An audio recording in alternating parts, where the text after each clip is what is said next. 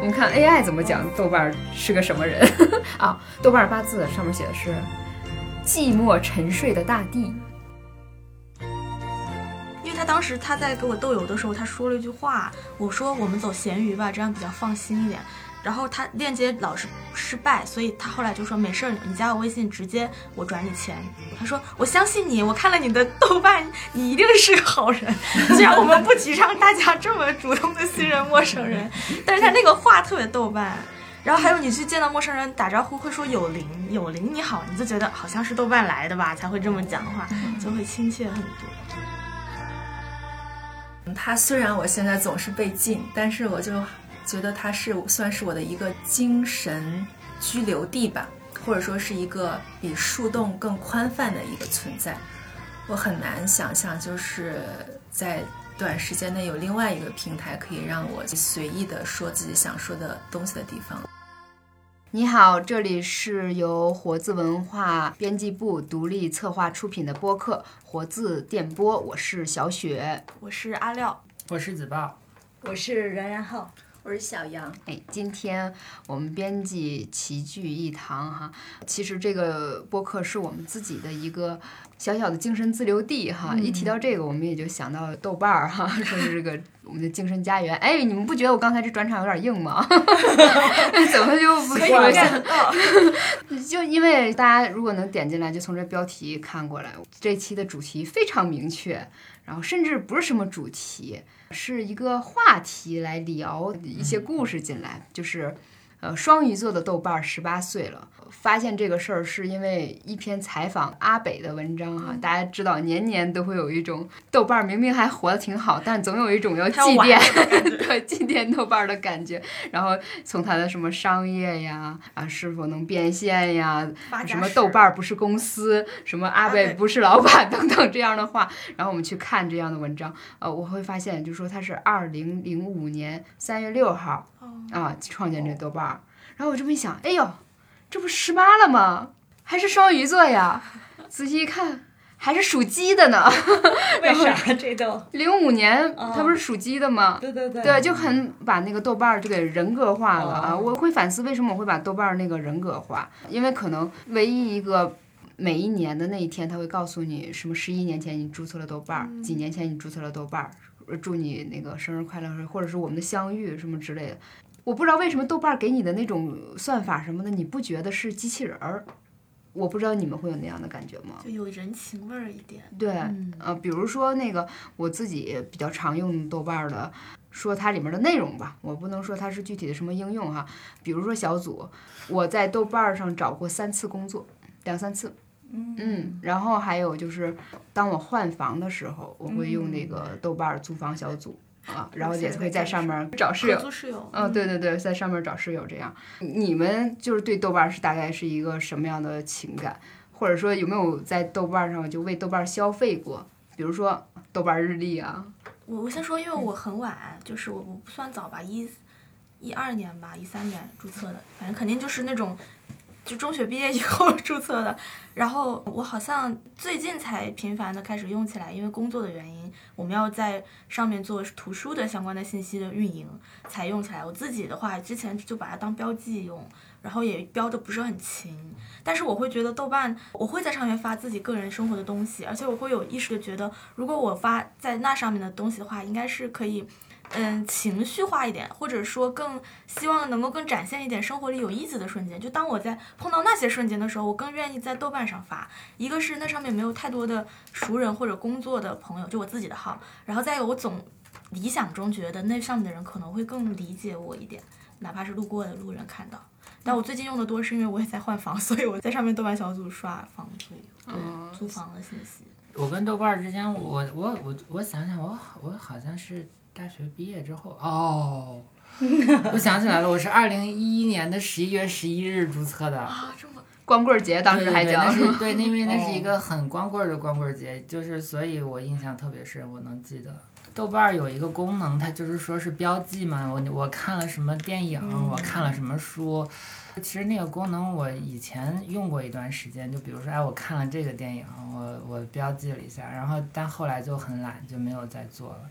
但是我自己觉得，我现在跟豆瓣还会有的一个连接，就是说啊，有这么一本书吗？啊，有这么一个电影吗？我去豆瓣上查一下，因为我觉得豆瓣这方面的信息特别的全，哪怕有一本什么很冷门的书，呃，或者是什么外文的书，在那上面都能查到消息，就就不管多少吧，总之是能查到一些。然后还有一个就是上面那个书评和影评的质量会比较高吧。嗯这方面功能豆瓣都不可替代，书影音在一块。我写的也不多，就会在上面写书评跟影评，真的不多啊，非常少啊。就但但是我发现，即使写的非常少，但是还是会有人看，然后过了很久还是会有人点赞，然后还会有人收藏，然后我就觉得非常的神奇。就是有的时候看完有些比较奇怪的电影，你看完了之后，你就会想这里面到底讲的是什么意思，然后到后来突然哦，原来是这个意思吗？你就觉得有这种感觉，你就想分享出去，然后你就写了，结果发在了豆瓣上之后，就就是我的一个。比较神奇的体验就是说，你可能一年里面 有那么几天，就是你就会发现，哎，豆瓣有人给我发信息，然后发了信息，点开去一看，啊，有人有人把那个评论给赞了，或者是有人把这个评论给收藏了，或者是移入什么什么豆列了，然后啊，那心里就会有一种莫名的感动，然后自己就会把那篇文章翻出来再看一遍，说啊，我写的真的很好，而且是我写的，对对，就就这种感觉，我觉得很奇妙。其实你有的时候你会无无意间做了一个什么样的事情，但是你放在豆瓣上，就后续真的会有人搜，有人看，然后还会有人去肯定一下这个东西的价值。对，觉得是哎，我我做的还挺好，就就那种感觉。哎，对，子豹说这点就很强的突出了一个豆瓣的一个特点，它上面那个东西速朽的没有那么快，就是你在其他平台上感觉你就是总是有热点。或者是说流量，一个东西它过了那个风潮以后，它就像一个灰烬一样，谁也不会再去找到它。如何？书影音哈，有的时候你在上面标记写了这样一篇文章，长尾效应哈，就说不定什么时候再一次被同样有过感触的人就找到了，捕捕捉到。你说这感觉其实可能今天是豆瓣啊，但是这感觉我觉得我最近有体会，其实是在微信读书上。就是你去读他那个电子书的时候，你可能会有划线啊，写想法，这个东西也是会很长。你以前读过的一本书，忽然有人给你点了个赞，哎，你收到这个，你也会觉得之前你可能写的那想法，你早都过眼云烟了。但是哎，后来他被他一点赞，你再回去一看，哎，觉得也很欣喜。这个感受是一样的，跟豆瓣儿没关系。那可能这就是精神产品的魅力吧？对，对，精神文化产品的这个魅力是吧？说实话，我现在是去一些别的平台，经常有种那个人好好的进去了，然后上了一圈网之后，血压也升高了，感觉头发也乱了，脸也冒油了，然后恨不得恨不得要长几个痘儿的那种，就看着就很窝火嘛。就有可能一些不排除是一些确有其事的事件，但是同时也有一些人他在利用一些观点，然后做一些流。量性质的博眼球的东西，为了挑起你的愤怒，然后尤其是在评论区里，他就是想让你们互殴，用键盘互殴，然后带动这个平台的流量哈，啊，就是这种设计就很很好写的那种感觉。但是豆瓣的话，它还有一个特点，我就觉得就是豆瓣的内容经常是会被兑水，然后才才流到其他平台的，就是豆瓣儿就相当于互联网内容的那个版权。是吧？就他提供一一部分，对，他是有真的观点和真的原创在上面的。嗯，你经常会发现，因为我有的时候会两边都刷嘛，比如说豆瓣儿，比如说微博，然后就这是几年前发现的一个现象，就我先在豆瓣上看见，觉得哎太好玩了，但是可能豆瓣上的那个点赞量啊或者转发量就不多哈。然后，但是转而就被人给搬运到微博上去，然后就是翻倍的用户的那个指数，可能在那个地方就发酵起来了。或者是那个知乎，听说也是在一定发展阶段有这个特点，就是短视频啊，或者是说图文呢，就从人家摘几个句子，人拆解人家的内容来用，有的甚至连出处都不标。嗯，对，所以那个豆瓣会给我这样的一个印记。当然，豆瓣还有一个特别大的特点，就是在上面。你会交朋友，现在这个词儿可能已经不用了，但是以前有一个这个词儿叫面基，嗯，就是在上面认识了一些新朋友去呃见面哈。小小杨，你提到豆瓣会有什么觉得它是一个什么特别的存在吗？我也不知道该怎么说，因为我最近我又被禁言了，就是我刚刚被 放出来之后就被禁言第二次，然后我就每天就很忍不住想说豆说一些话，只能在豆瓣上说的话，但是没处说了，就只能有些选择性的在朋友圈里面发，但还是不一样。平时一些比较隐私的话都在豆瓣里说，豆瓣给我一个感觉是什么呢？就是你最初用它的时候，其实都是跟陌生人交朋友。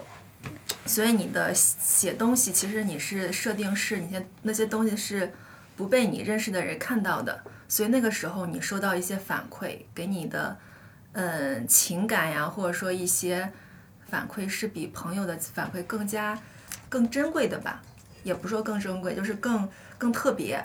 我最初用豆瓣儿就是一开始是标记东西，后来是写文章。但是写着写着就会有好多人来主动联系你，然后就跟一些陌生人和你来聊天，不像微信，微信都是熟人圈子朋友，所以我就后来把平时这些小发个小广播呀，一些心情都转到豆瓣儿去了。嗯，其实也挺多故事的，有友情故事，有爱情故事，啥都有。然后也用它来找过房，嗯，还有就是进行一些比较就是具体的工作上的这种联系人。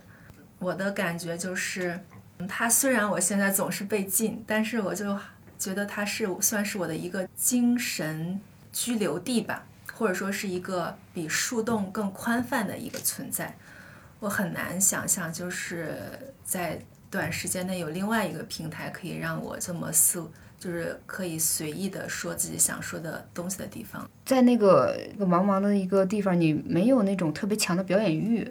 你你就知道你不是很容易被看到，你发东西那个自主性是是很强的。然后当这个东西，可能我现在在讲过去啊，刚才小杨提到说那个最近被禁了又被放出来，好像是这几年才经常发生的事儿。嗯，在前些年我们更会感觉玩豆瓣的人，他更可能关注你的文字，就是在那个我们玩豆瓣的那段时间里，同步有很多的那个平台的那个此涨彼消的那个过程。我记得我在其他平台，我就会发现你发文字的东西没人看，用心的写了很多那个你的一些想法，回应寥寥。但是如果你发一张自拍，就有好多人点赞，就这样的体验吧啊。所以豆瓣对我们来说就是一个比较不可替代的一个平台。可能大家是因为有这样的一个预设，或者是说对他这样的一个心理进去，就是对在豆瓣上认识的人。你会更放心，确实，嗯，是吧？我真的想象不到我跟其他平台认识的人见个面儿什么之类的。我前两天在上面转票啊，这也是我常用的一个实用功能，就直接去那个小西天他们那个小组转，会特别快嘛。然后遇到一个女孩，她可能是刚开始实习，当然因为后来我我们要转还是要加微信。然后我看了他的朋友圈，我觉得他可能年纪不大，因为他当时他在给我豆油的时候，他说了一句话，我说我们走闲鱼吧，这样比较放心一点。然后他链接老是失败，所以他后来就说没事儿，你加我微信，直接我转你钱。他我他说我相信你，我看了你的豆瓣，你一定是个好人。虽然我们不提倡大家这么主动的信任陌生人，但是他那个话特别豆瓣。然后还有你去见到陌生人打招呼会说有灵有灵你好，你就觉得好像是豆瓣来的吧，才会这么讲话，就会亲切很多。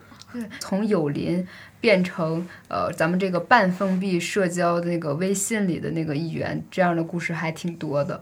呃，我自己有一个还蛮温暖的一个经历吧，差不多是我刚来北京的那个冬天吧。暗无天日那种工作里哈，挺迷茫。然后那个时候我就喜欢逛一些星座类的小组，你看你懂的，就是那个求一种精神上的寄托和安慰。看了很多什么苏珊米勒的什么每个月的月运呐，这寻找我可能幸福的这个痕迹哈，或者一个光标。我忘了一个什么样的小组，它的名字叫雷锋，就是雷锋是个好同事还是？但是绝对带着雷锋两个字，我就是因为时间有点长，有点忘。然后那个他就说随机给他测个字什么之类，他给你一句话，然后我当时就给他留了一句话，他跟我说礼物还在后面，啊，相信自己，礼物还在后面，就因为这个礼物还在后面，我我支撑了好几年呢。给对就是你觉得生命里啊，我我会有一个礼物，然后这礼物在后面，就我我我要坚持住，是那种帮你去占卜吗？就有点儿那种嘛。他说什么发一个字儿，测一个字儿，哦但我完全忘了对占自占卜。然后那个，因为那个时候很有意思，就是那个豆瓣小组，他那时候活跃度很高，就有些人他觉得要搜一些案例嘛，然后那个练练手之类的。然后那个时候真的是大家的八字儿满天飞啊！但我现在好久好久根本不看这种小组了，我也不知道现在是不是依然还有这种。善男信女，或者是说迷茫的男孩女孩哈，就会在上面那个给人家留言去问什么。我觉得有的人有故事原型，给大家随便编一个故事，就但是也很奇妙，就说这个地方就是一个很有创作 感的而且是那种神秘学的这种小圈子的东西，就是你一说回忆起，勾起我久远的回忆。虽然我一几年才开始用，但我零几年就还在读书的时候，就很小的时候接触到豆瓣，其实是因为我当时看完《哈利波特》这个系列，对魔法这个事情非常的着迷，而且我相信 世间一定有这个东西，我真的会去网上找。然后我发现我会进到豆瓣里，就会有那种小组，他们开始认真的研究用什么样的木头做的魔杖，这然后用怎么样的去就是有什么样的咒语，或者你真的能够在哪些瞬间感受到这种念力，就特别神乎其神。但他们并没有什么危害性，他就是聊，你也不知道真假。然后我特别着迷，我觉得就是这样的圈子，好玩儿。对 同一个圈层啊。对对，兴趣圈子。有一度他们觉得是 A 站和 B 站可能会代替豆豆瓣儿瓣嘛，对，但实际上我我并不希望豆瓣被代替好像也代替不了。AC 放放，嗯对嗯，也是那种像二次元兴趣小那种小组一样的。哦，哎，其实说到这个，我还有点蛮想说的，因为我觉得豆瓣有一个比较特别的点是，它很像是那个就是长博客时代的一个遗存。嗯，因为我之前就是在那个新浪微博之前，我还写过蛮长时间的那个新浪博客的。后来他那个微博兴起了之后，就很多人就搬去那个微博了，博客就就后来就变成很多广告，说什么出书。那个博客当时那个两两大那个那个阅读量最高的不就是那个徐静蕾徐静蕾和那个韩寒吗？嗯，哦对，徐静蕾。咱们那个时代是那个新浪博客之前再早是 Hotmail，我不知道你们 MSN，可能你们还没有，你们那会儿还没我注册过玩过，对对对，那会儿是最早是在那上面写日记，嗯嗯，播客 MSN 那会儿我都是很活跃的，对。那然后他但是怎么跟大家共享？那个就是微 MSN 也是有一个，就是像现在的微信的这样朋友圈这样，你也要加。加进去之后，你也有一个空间，MSN 空间。但 Hotmail 好像后来是不是退出中国？我不是，就反正我我的邮箱都没有了。但很多我豆瓣儿注册的邮箱就是 Hotmail。现在我讲一下，我是二零一零年注册的，对对对。但是也感觉好像现在上豆瓣儿少很多。就像你说，豆瓣儿今年十八岁，我觉得他可能还是属于更文艺的青年吧。永远十八岁，人家是真十八岁，对是吧？对对。其实我在豆瓣上，我最早的时候我是约过稿子的，就是出了书的，也是因为那会儿可能像小雪说的，那上面的那个人的那些。他们做的这些什么研究或者写的什么东西，但还是很有特色的，你就很容易认可他的那个写的那些东西内容。所以就很惊喜的，我约到一个人的稿子，他是讲中国水墨的，起的那个名儿也都是很中西，就是这种叫什么 mix 的这种什么的 golden age of 水墨，就是水墨的黄金时代。我觉得是应该是一种新的书写方式，讲艺术史，讲中国艺术的，应该是我那会儿就发现最早的这样一个作者，就是没想到跟我还是呃校友。可能比我后来晚一些，我觉得那个书卖的还不错啊，那就是我觉得早些年在豆瓣上我我最近听到嗯播客里面就是有人就就聊李硕老师，他不是出简商嘛？其实最早也是他在豆瓣嗯写了篇日记，然后谈了一下那个小影子，然后被转起来，他也就觉得这个是个值得的操作的话题。是好多作者肯定也是这样子。对，那会儿看也是，他每次定期一更新，你就会发现啊，完那个评论的人非常踊跃啊，而且大家都会对他的那个角度都特感兴趣，好像当时还都没有这样去书写艺术史的，就觉得哎挺好的，就这样越加上那会儿出版环境也比较宽松，结果就出版啊。就是上面有作者，然后和读书的人。他们对就能讨论得起来。好多大神，啊，是的，这可以是的说很多大神。还有好多那稿子，现在我刚才回翻了一下那个联系的那个写邮件什么的，我发现哇塞，那会儿约的稿子都好跨圈儿，都是那种尺度非常大。什么且说那活儿什么的，就是那种，我觉得都写的非常精彩啊、嗯，但是也都没出啊。但是那会儿就是有联系，自己个人第一个让我非常走心的一个小组，就因为这个名儿，我就就特喜欢，叫我从来不追公交车。哦呃，但是岁月把我摧残的，我现在绝对会追。但我当年就是觉得，哎呀。不够体面，嗯，反正就很好看，反正我不会去追公交车，就是等等有什么呢？但现在是不是靠追公交车来体现自己的这个洒脱？什么的？现在会觉得这样我很有劲儿，对对对，我有要赶上不一样的，对，是女子，然后风一样的女子追公交车，还有那个什么，我们手腕上系红绳。你听听，这是什么小组？对，这是什么小组？有有皮筋儿小组。对对，就是手腕上系系个红绳，对，我们手腕上有红绳，人还不少呢。在里面聊什么呢？就分享自己的红绳儿，哎呦故事。这红绳儿，这也是个玄学。没有没有没有，看看这儿就是，这就是没在这就是个红绳。一会儿介绍给你。我不知道我在没在上面发，就唯一，我就我首先是觉得那个那个 logo 还挺好看的，就是纤纤玉手哈。你看我们今天小黄没来，我们的小黄以前是当过手模的人哈，这个是哦，真的呀。嗯，然后那个呃上面有一根红绳，我觉得哎挺好看，就符合我当时那个所谓的审美哈。然后而且那个就是那个时候是不是比较穷啊？就是也没有什么特别的首饰，然后又觉得一个系根红绳还有一点调调的感觉啊，没有不跟辟邪什么的无关。但是就有一次我那红绳就突然自己脱落了，就折了，那心里会不会很不安？啊，就觉得你跟这个人缘分尽了，一种暗示。对，一种暗示。然后可能大概这么一条有可能会发过哎，但不知道发没发过。呃、这个要是放到里面，肯定会很多人。聊哦，对，偶偶偶尔会有人就是在给你点个赞什么之类的吧，因那我可能就是可能也有不少的说法呢，还是吗？反正就是那个那个，你会觉得是什么外应，你知道吗？就是就是折了，就是白了。还有一次就是我的同事，我们俩离得特近，他有一天说：“哎，这人是你吗？”我说：“对呀，这是我。”我就仔细看了半天，我说：“这衣服也是我，这扇子也是我的，对，这人是我。”然后原来是那个我们公司附近就有一个人，他。喜欢扫街，就是拍照哦，啊，然后我就拍到了，然后我在底下就说：“哎，这是我，很高兴还就不觉得你的肖像权被侵犯了如何？”然后后来还成为就是有一些交流的一些朋友。他还问我一个问题，但是这个问题我从来没有答上过，我现在偶尔还会回想起来。他是个编剧，他问我说：“如果你的男朋友出轨了，那个你会怎么报复他？”我当时说。不会报复人，随他去成全。他气的不行，我现在就想听怎么报复，因为他要写编剧嘛，然后想编编些故事，编些情节。后来我就想很多，就是怎么能帮到他 之类的，就是设想过。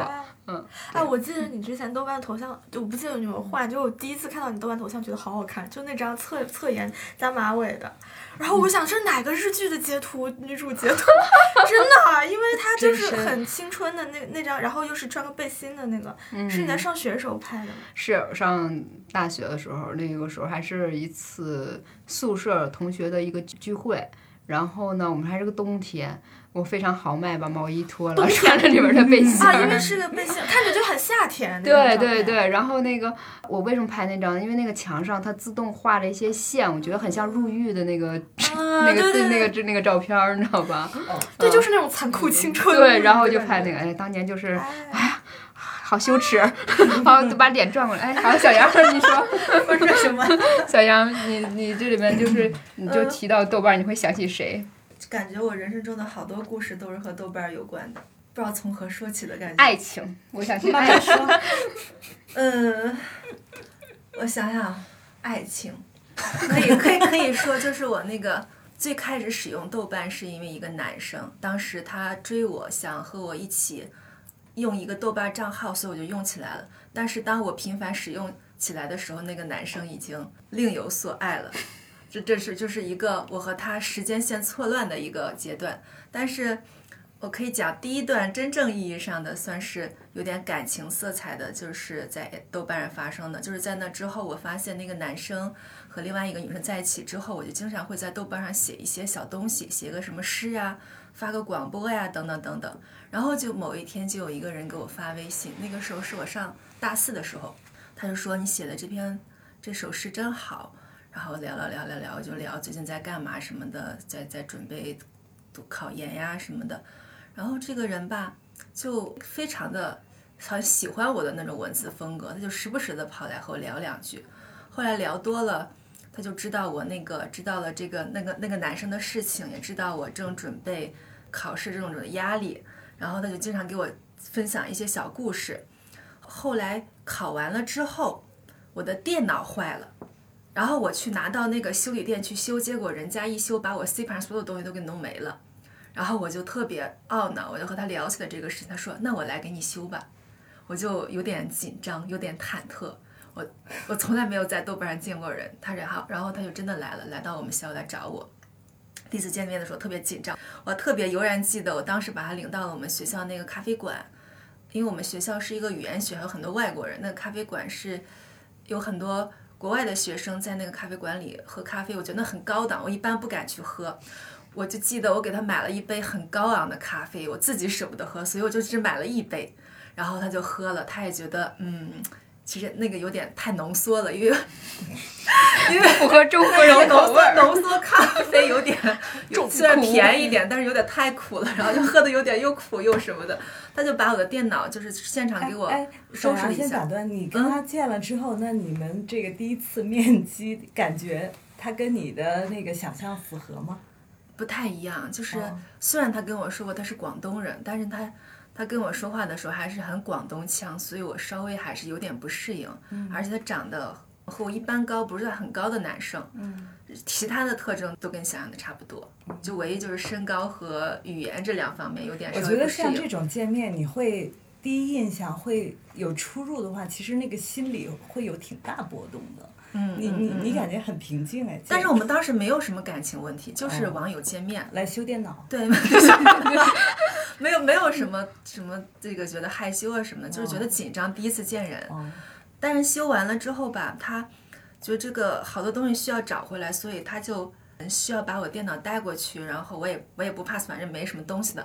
然后让我很感动的是，他用了一周的时间把我所有丢失的文件都找回来了。但是因为那些文件都乱码了，没有题目，所以他一篇篇打开，然后每一篇题目给我标上去。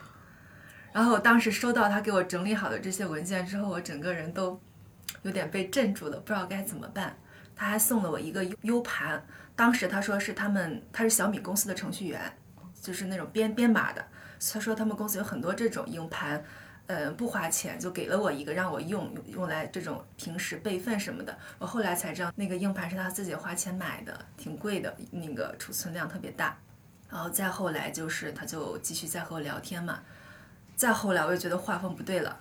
有一次，直接找到了我们学校我的宿舍楼下，然后给我送来了一本书，就是《解忧杂货店》，那是我第一次读那本书，还送了一本禅语摩托车艺艺术维修。嗯嗯，对对对，禅语摩托车维修艺术。我就觉得不对了，然后他当时他就跟我那个意思，我就知道什么意思了。然后再后来聊天，我就有点避着他。再后来就是。嗯，在吃过几顿饭之后，他就真的说了那句话之后，我就感觉有点不好意思，不知道该怎么办。他也理解吧，就是我们分享了很多各自的感情故事。嗯，那个时候就觉得，嗯，你就是把他当兄弟，有点这种，就是，嗯，就是后来就属于那种，我很想和他继续保持朋友关系，但是。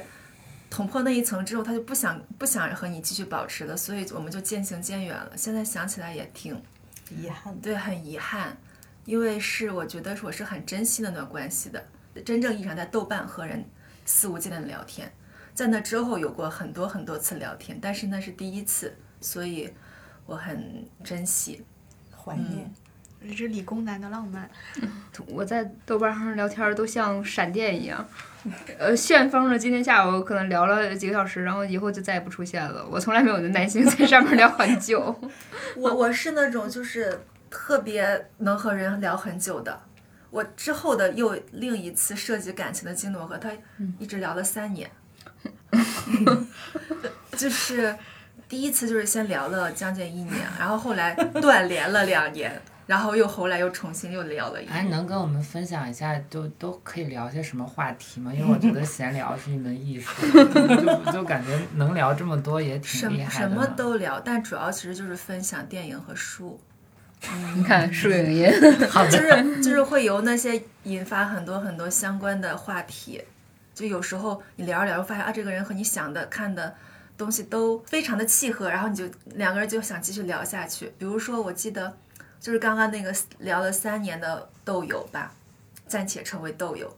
我们第一次聊的时候发现，因为豆瓣有一个功能是可以显现你和你的友邻有多少共同的爱好，嗯，比如说那个电影和书叠加起来可能八九百，那就是非常非常非常高，契合的了。我有就我就豆瓣上有那么几个有这样高的重合度的，然后我和他大概是七八百个。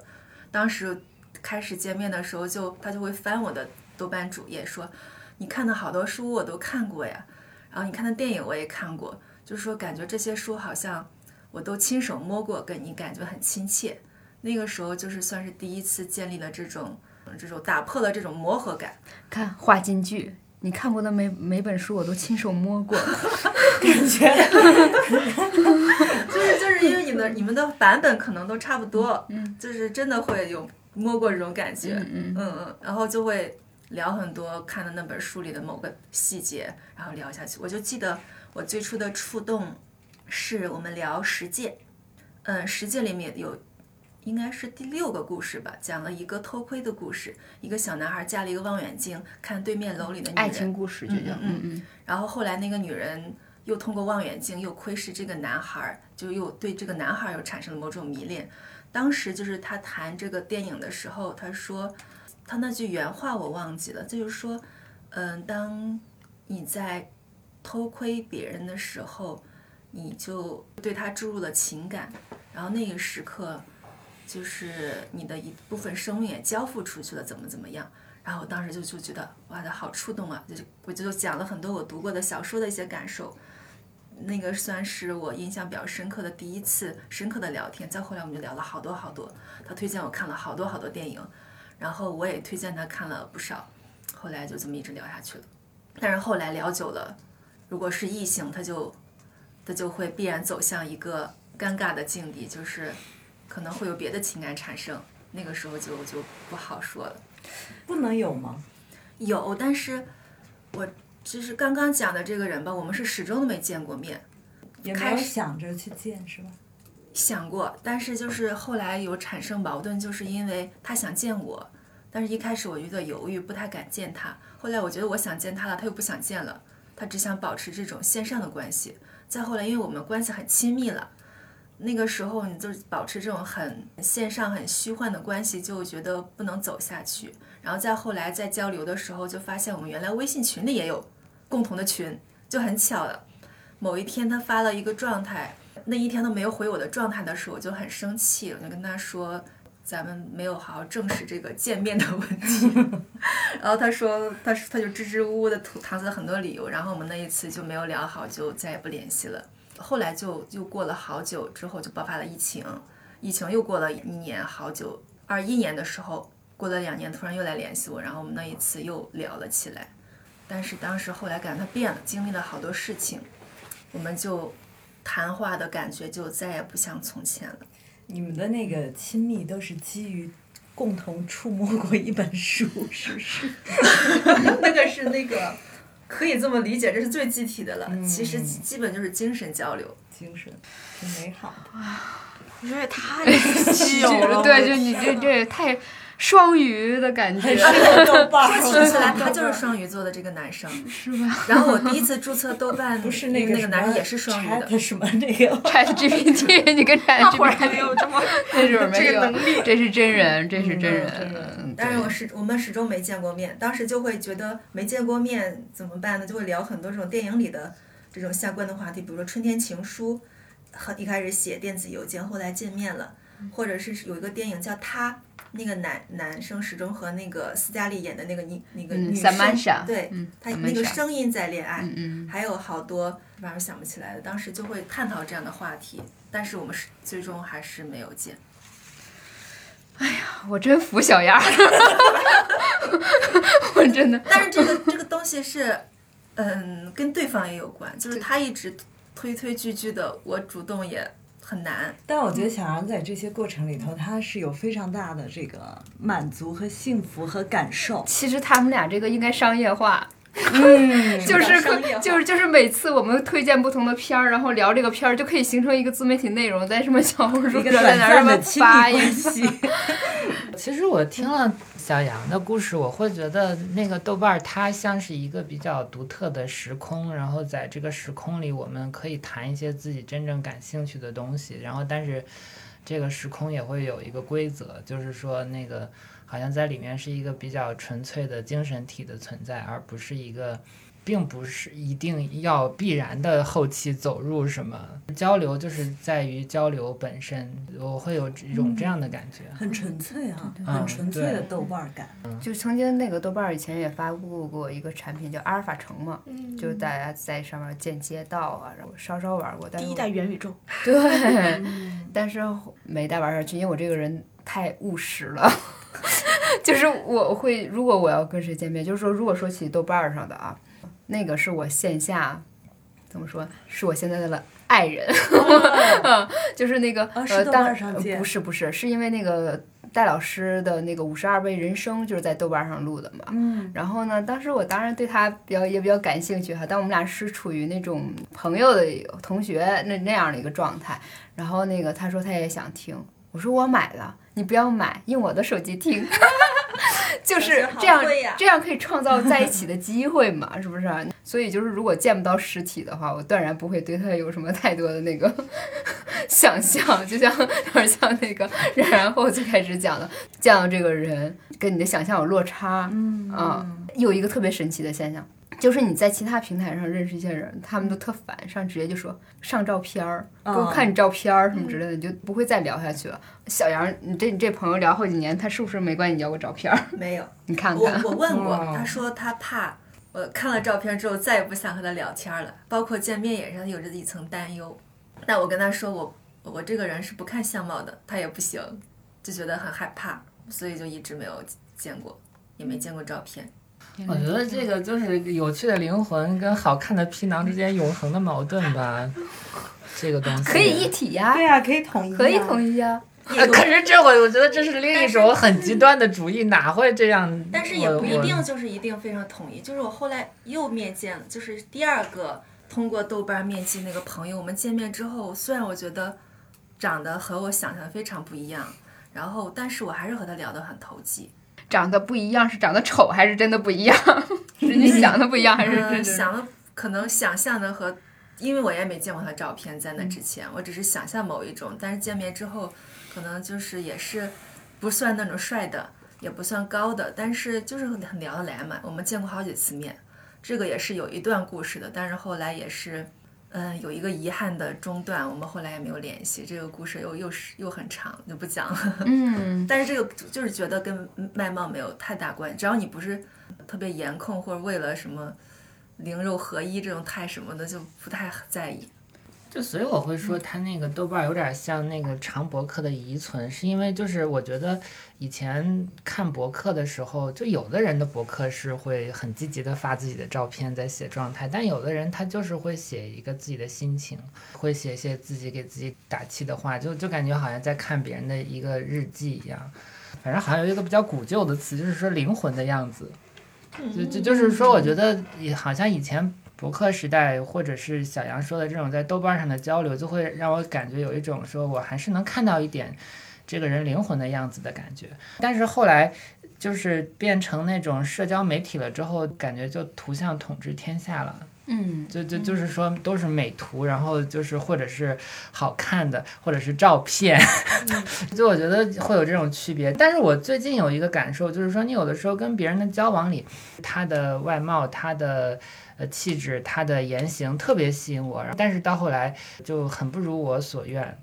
然后我很受伤，所以就又回到这个比较古早的词“灵魂”的样子，就是他的很多外在很吸引我，那我都是会自愿的去投入很多。但是问题是到后来我就会发现，其其实我们之间好像灵魂的样子是大相径庭的，就是可能我们其实差异很大，我其实压根儿就不了解他。对，就是还是只是呈现你灵魂的某一个方面的样子，并不是全部。嗯一旦进入对对现实，可能更多的层面就暴露出来，就会产生这种落差。对，是会产生落差。就我觉得比较微妙的，就是说，其实有的时候在别的一些媒介里，它没有这种空间去呈现一些灵魂的样子。嗯，对嗯嗯，就想要在豆瓣儿什么批发式的生产一些自媒体的内容，还是相当不容易的。没有人做这样的设想哈，因为因为他也没有这样的一个平台的机制去做这件事儿啊。虽然那个大家有的人可能会吐槽说什么，大家都是作为 UGC 的内容上传嘛哈，用户上传内容，但是呃豆瓣儿并不会给这个创作者有太多的那种物质上的一些回馈回回报啊，就是你看像其他地方有什么，你可以有呃订阅你的会员呐、呃行程课呀什么等等这样。但是我我仍然觉得就是说豆瓣儿它可能在我心里它可能等同于一些那个搞文艺的一些人哈、文艺青年，我觉得他们那个。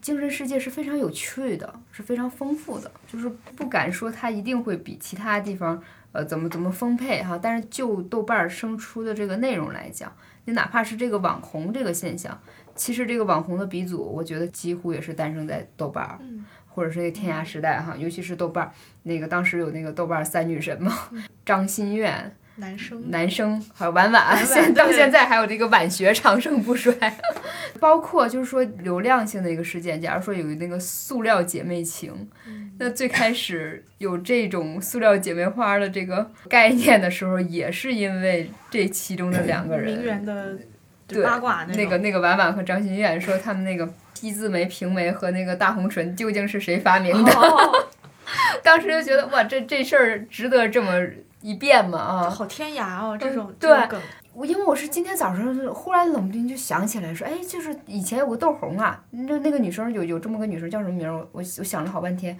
才想起来啊，果然是那个他们为什么要争这一番哈？就是我现在也想起来，就是那个眉毛和那个嘴唇儿，嗯，就是他那个印象就太明显了，印记太明显了，就相当于这些豆红他们因为自己有一定的审美的一个基础和一个想法。他不是那种后来直接复制和生产出来的那批网红，他们多多少少带有那个个人的特色，或者是把自己的那个特色抓的还蛮准的。啊，虽然那个张馨苑我们有吐槽过，说他这个照片的来由不就是那个陆川嘛，选的那个什么王的盛宴，说要选角，结果那个张馨月寄了自己照片儿，陆川说行啊，这个真可以，然后结果拿上一看说。差距有点大，有意思嘛？然后从那时候开始有这个“照片”这个词，哦，嗯，哦，插出来。对，所以就是哦，对，就包括那个有一叫西门大嫂的，啊，这个我知道。对他现在微博上就是他应该是那个在那个自媒体上挺常青的，嗯，他但是他最开始就是在豆瓣儿上一些照片儿就是还挺火的。然后提到照片儿，就是豆瓣儿的那个相册，也就是都很宝藏啊，就不论是说那个，嗯，对对对对对对对对对对对对对。哇塞，你好有体会啊！有什么我觉得豆瓣儿的呃相册就是会有人很细心的经营那个相册，就搬运嘛，就是就比如说我印象很深，就是他有的人就专门搬运那种国外艺术家的画集，就比如说这一个相册里面几十张图片，就是这个艺术家的一张照片，再加上他的工作照，再加上他的一些作品。我觉得可贵就可贵在小众而且有趣，就是因为你可能一些主流的地方是他也看不到，但是但是他会有很多，比这个人是水或可能他画的一系列水彩的作品就很有趣，那种晕染的效果。然后或者这个人是一个日本做扎染的，就就就就是会会很偏门儿，但是诶看着会很有趣。那个时候他们那种搬运都是也出于热爱的，好少像现在这种微博什么，还有出于那个对，流量的考虑，说种草啊那种对感觉，对。真的出于热爱那些小组啊，然后也想分享给大家。对我，我以前做过一个雪花的相册，就是是一个那个，他可能是一个瑞典人，我可能记错了。还有他的一个绘本呢，就是一个瑞典人，他他是一个农民，然后但是他自己特别喜欢雪花，然后他就终其一生就是在拍摄各种各样的雪花，然后他们那有那种很古老的黑白照片拍出来的雪花，我当时很喜欢，就在。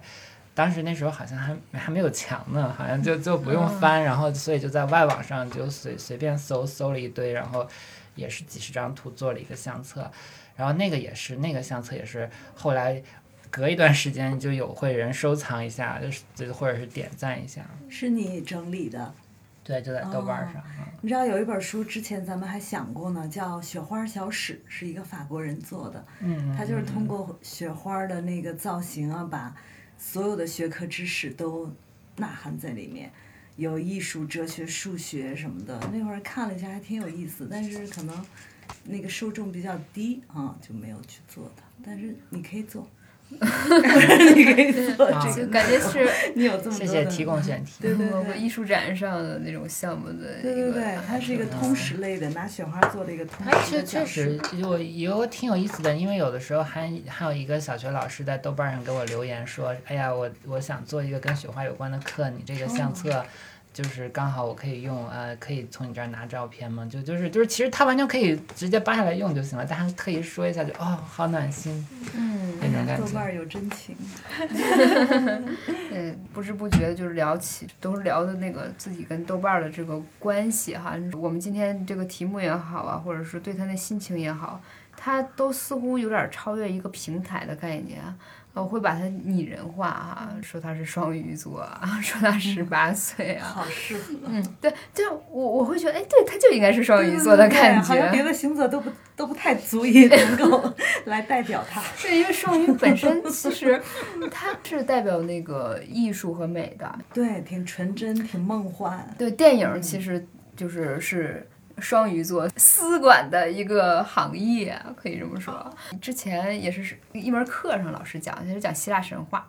星座学啊哦，它首先是那个从来源于那个希腊神话，就是说那个双鱼座它本身的那个形象是美神阿弗洛狄特和他的儿子那个爱神那个 Eros 伊洛斯，他们俩双鱼，对他母子俩哈也是，然后他们在那个酒会上可能是，然后忽然出现了一个怪物，是狮头羊身蛇尾喷火的，叫那个提风，然后他俩他们俩就是为了躲避他的那个。追赶，然后把自己幻化成了一个鱼形的一个形状，然后但是他俩这个尾巴就缠在了一起嘛，遁入水中。然后也有另外的一个说法，就是说这些鱼救了这个美神和爱神，所以他们得到了就是在天上展现形象的那个回报。还有一个另外一个叫是巴比伦神话，它比那希腊神话还要早。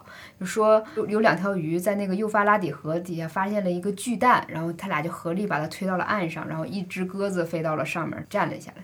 然后几天以后呢，那个女神阿塔加提斯就出生了，然后根据她的这个请求，这两条鱼就被升上天空作为褒奖，就是形成这个双鱼座。所以无论如何，它都是跟这个女神、跟美神、爱神是融合在一起的。对，有人说这个肯定是一个母子的形象，但是也有人在说他们俩是一个情人的形象，也有就是在这个追逐。活字是哪天哪个月的星座？哎，四月吗？可以看一下公司注册日哎，期。对对对。哎，你说这个，一说一说这个，我才想到今天小黄发烧了，他就没来。我嗯，当时跟他说：“哎，小黄你来吧，我还想给交给你这个任务，因为我知道小黄是一个古典文化爱好者哈，就略通八字。”我说你给那个豆瓣儿看看八字，当然我们没有这个时柱哈，年柱、月柱、日柱、时柱时柱没有这个时辰，它它根本就提不上八字儿哈。然后我们就特意查了一下，那这个日是断定的呀？是哪天我现场来测一下？有那个 app 是吗？对，有有那种 app，但我们根本不会看啊，就是纯属胡聊。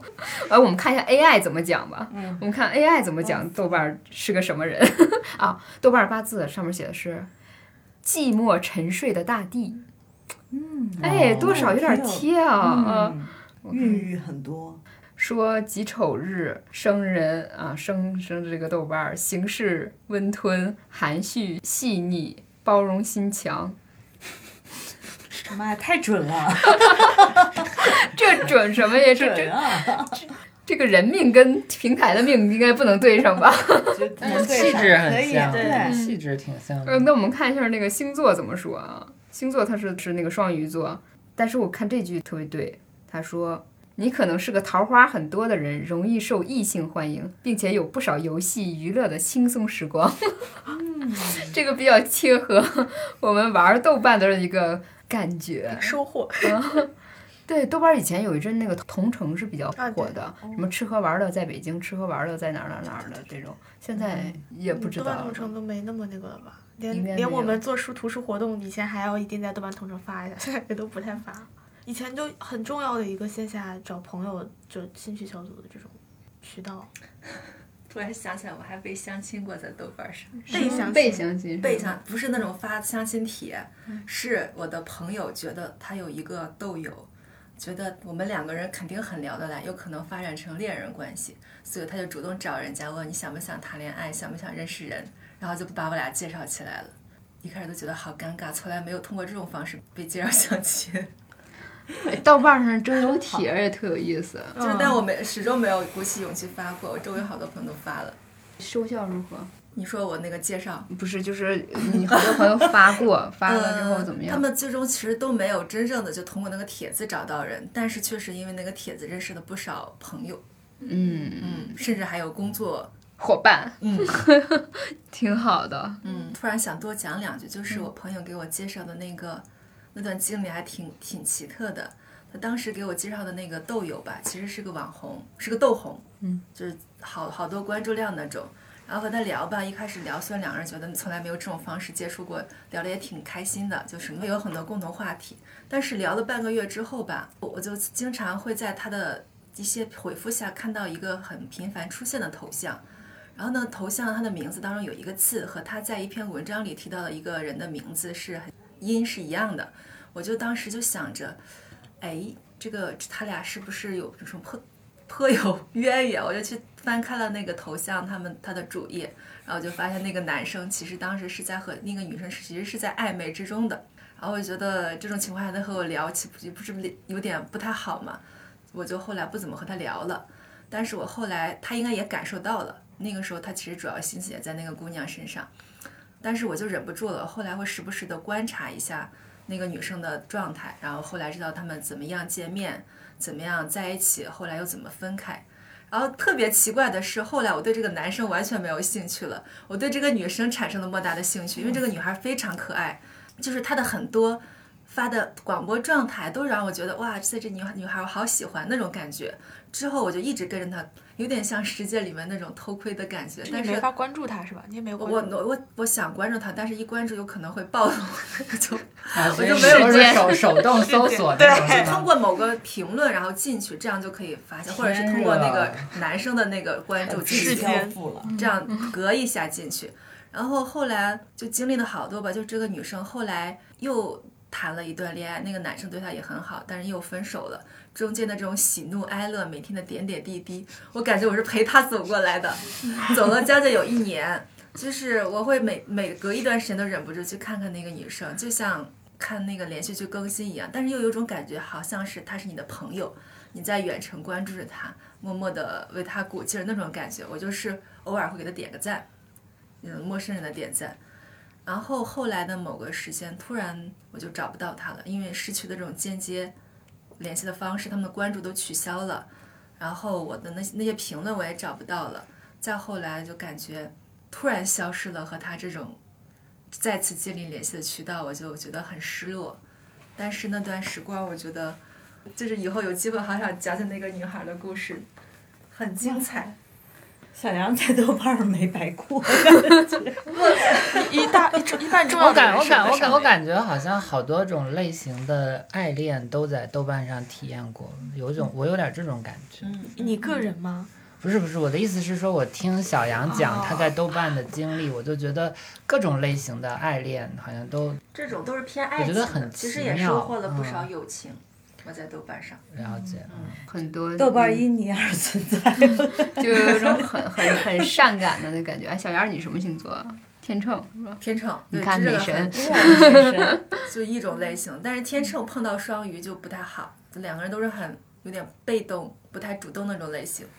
我跟你说，双鱼座绝对是属于扮猪吃虎的。闷骚型是不是？他闷吗？他骚不骚不的 但是但是但是双鱼是很有那个控场的那个欲望的。嗯，我我也检索了一下，好像身边双鱼座双部门，我身边双鱼座，嗯，对，双鱼座有很强的那个张力的，嗯你知道吗？双鱼座好会像是。有人说是一半天使，一半魔鬼啊，因因为那个双鱼座它有一个原型就是迪奥尼索斯。那个那个酒神神，因为酒神他自己本身就是一个被放逐者嘛，然后他他最后也比较惨，被那些那个怪物把他给撕裂吃掉，然后他再重新拼合起来，就是一半儿是牺牲者，一半儿是狂放的那奉献的那种那种形象吧。但我是特别怕双鱼，因为我妈是双鱼，对我已经受够了这种一会儿哭诉一会儿指挥的这种样子。可能因为我自己是那个土象的这个这个摩羯啊，然后就不太理解那个双鱼的那种很要求情感流动的那个状态。我觉得我很多呃同事大家都是做书啊或怎么样，拿那个豆瓣儿当一个。数据库在使用，嗯 检索，并没有在上面留了过多的感情，这样，就是嗯，我感觉我们我不是很愿意让大家觉得，就是这个官微好像就一直有一个固定的同事在负责。其实我们也是会有很多同事轮流上去发东西或者提供信息的，他他不是一个太个人的形象，嗯对。但是我我们通过官微去那个接触一些就是读者呀，我觉得豆瓣就是给给你这样，尤其它改版以后，它之前你可能还只是你就主办方去主动的找到这些人，或者去搜索你的书看下面的评论。后来不是改版以后嘛，它就加强一些读者跟出版方的互动，所以只要你标记过这个书是，比如说策划方是活字，只要你打上了这个 tag，把这个。更新了这个图书信息之后，所有就是跟活字相关的书有增加评论，有在动态里面或者是在日记里提到这本书，都会给你发一个提醒吧。我们就可以通过这个账号，你就可以看到，然后我们就可以看到，比如说最近频繁的有什么书被在豆瓣上 Q 到，你就知道可能你有些动作是有效的，或者说你就知道大家关注到这个书了，有什么话题。我觉得豆瓣在这块儿是该多做点努力。你看，书影音是非常重要的一个群体，然后我们出版方提供这么些内容上去，跟大家有话题来讨论嘛，他们也是做蛮用心的。那虽然大家老是说商业化它的问题啊，它的转化率就是比较现实的这个问题，但是你看豆瓣它的调性还是，就反正如果我们说有些书它本身不是那种啊一看就话题大爆，然后很有社会效应的，那这种越是这样的书，你越得去豆瓣找一找有没有垂直的读者。对，比如说有一类哈，就是小黄他会作为编辑，他也会经手很多这样的书，是那种传统文化方向的，或者是古典文学方向的。你会发现在就这个圈子吧，大家没有很，反正我可能做营销有个体会，我感觉没有特别集中的那种渠道或者很大的平台让你去。但是豆瓣上就很多这个方面的学者或者是读书的人，他们就会在这里有这样的圈子，然后这有这样的书，他们第一时间关注到，我觉得就得在这上面去找真正的读者。同时，那些会大爆的那种有话题性的书，你反映大家普遍焦虑的阶级问题的呀、性别问题的书，在豆瓣一定是也超级热的。就只要是跟那种智性生活 相关的吧，大家关注一点那个我们社会发生什么的，或者你内心在思考什么的，呃东西，就是在豆瓣肯定是会有很大的波澜的。我觉得，嗯，是它的一个特性。聊着聊着聊到我的工作上了，太可怕了，不能聊这个。没，但是豆瓣儿确实，无论是它有那种丰富的小组呀，或者是说有一些那个话题广场呀，每一个都哎，经常想让你去那个参与一下，因为他都很走心，然后也就做内容这些人都很棒。比如豆瓣儿时间，我说实话，我之前。呃，对活字有有一些感情，也是因为在豆瓣儿时间上看到了一些哇，好牛的课啊！比如说那个《醒来》，北岛和他的朋友们那个诗歌课，那一六年上的，呃，包括戴老师《五十二倍人生》，然后叶嘉莹的那个，粤语教国子，对对对，那吟诵个呃对吟诵课。然后我就觉得，哎呀，这个豆瓣时间很好，就想去面豆瓣时间。后来发现啊，这原来是火字文化出的呀。找到了正嗯，主。对。然后今天是豆瓣儿的生日，我们不说豆瓣儿不好啊，但是呢，我们一定要说一点，就是我们自己说的这些经历，就是怎么说，要在旁边打上一个字儿，什么未满十八岁请勿模仿，说什么危险行为请勿模仿，就不要擅自，就任何一个平台。对，我们可能都得你要为自己那个对自己负责哈，有该有的警惕心什么也要有啊、但是最近杀猪盘也很严重的。对，然后还有针对各种群体的，比如说 LGBT 群体的呀，然后什么之类的，大家上网需谨慎。然后那个可能我们把它人格化了一下，聊了一下哈，就是也寄托一种情感，因为我们聊豆瓣儿，其实主要还是在聊一种精神生活。嗯，我们不想失去豆瓣儿，也是因为我们不想失掉一个。你哪怕是在平不用触摸同一本书，你你们眼睛看了同一篇文字，花了同样一个时间，可能精神上就有这种微弱连连接起的这个点和这个可能哈。然后我们每个人都是这个一个网络上的一个小格子，然后聚在一起哈。希望这个豆瓣儿长命百岁，呃，燃起了这我们这个 Web 二点零时代我们自己唯一一个原创的东西哈。有那么多曾经有过感情的，比如说虾米音乐，包括那个豆瓣儿的 FM，嗯，都嗯，渐渐都嗯没了。嗯然后我们现在有一个的时候呢，我也就宽和一点儿，我们不会横挑鼻子竖挑眼儿，您好好的，好好的活着，一定会这样啊！这样吧，那我们自己每个人给那个豆瓣儿画一个小蛋糕吧。真的有这一趴。真的，我带纸 了，或者是你可以形容，觉得自己画的不好，可以形容一下，什么，比如说豆瓣应该什么味儿的呢？是柠檬的味儿的，百香果的味儿的，然后几层呢，什么之类。来，我而且我要在这里隆重介绍一下啊，我们的子豹是，是青年艺术家，哦特别会画，嗯，这这墨宝啊是吧要不要搞马克笔啊？哎呀，差不多铅笔就行了。然后我就好比较不同好哎那啥呀，好不尊重艺术是吗？有毛笔吗？哎，这用吧用吧。给豆瓣儿，给豆瓣儿画一个生日蛋糕。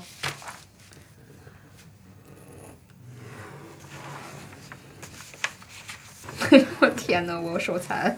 哎呦，我也手残，我手更残。然然后大家可以讲解一下。哎呦哎呦，我的画的真难看。哇塞！我觉得现在我们做这个东西，简直就是可以那个做一个什么沙盘演绎，你知道吗？你通过你画的那个画，就知道你是个什么人。对，测一下是吧？我画的没有人看出来这是什么。呃，这个一会儿讲讲讲讲，到时候这个我会附到那个呃你要放出来。放在简介里给大给大家看一下。